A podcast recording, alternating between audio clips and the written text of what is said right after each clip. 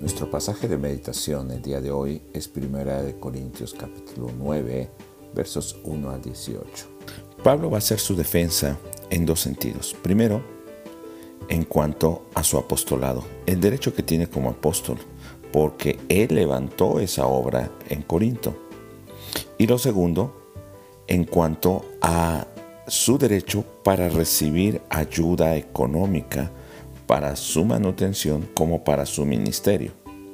Y aunque Pablo tiene el derecho a recibir esa ayuda eh, por causa de su trabajo como misionero y porque la ley misma de Dios aprobaba que el que trabajaba en el santuario recibiera su porción, inclusive a unos animales que trabajaban en el campo debían recibir su alimento, cuánto más Pablo y los que con él habían trabajado en Corinto debían recibir ayuda de la iglesia, pues otras personas que les enseñaban y que no habían levantado la obra también estaban recibiendo eh, una ayuda de ellos. Sin embargo, el hecho de su reclamo va más allá, porque si no le reconocen como apóstol, tampoco estarían recibiendo su enseñanza.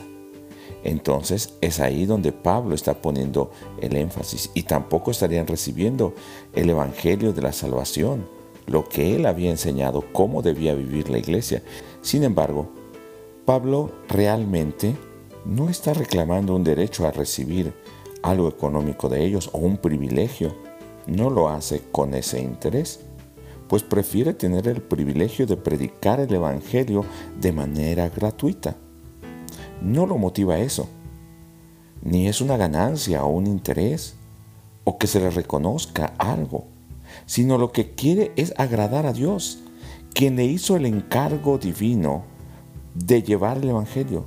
Y sería terrible si él no cumpliera ese encargo divino que recibió.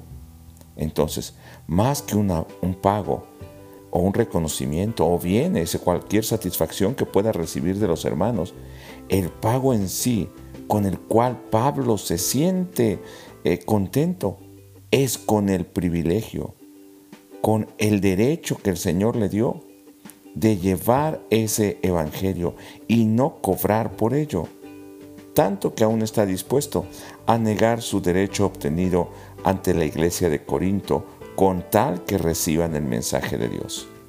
Por otro lado, quien realmente hubiese recibido el mensaje, esas buenas nuevas, recibiría la enseñanza de Pablo, le reconocería su derecho como apóstol y aún estaría dispuesto a apoyarle como lo hicieron muchos con sus recursos económicos o personalmente yendo con él a llevar el mensaje de las buenas noticias.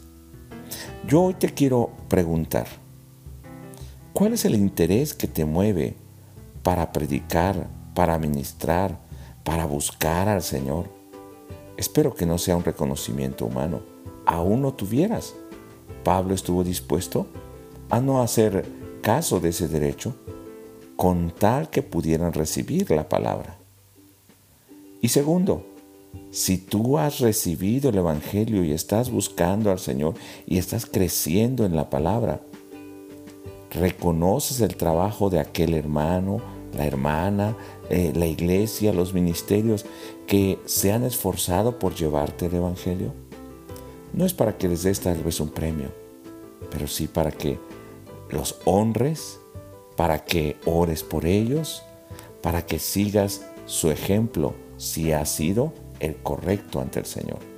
Yo te invito a que hoy tomemos esa actitud de Pablo y nos sintamos privilegiados por llevar el Evangelio y no cobrar por ello.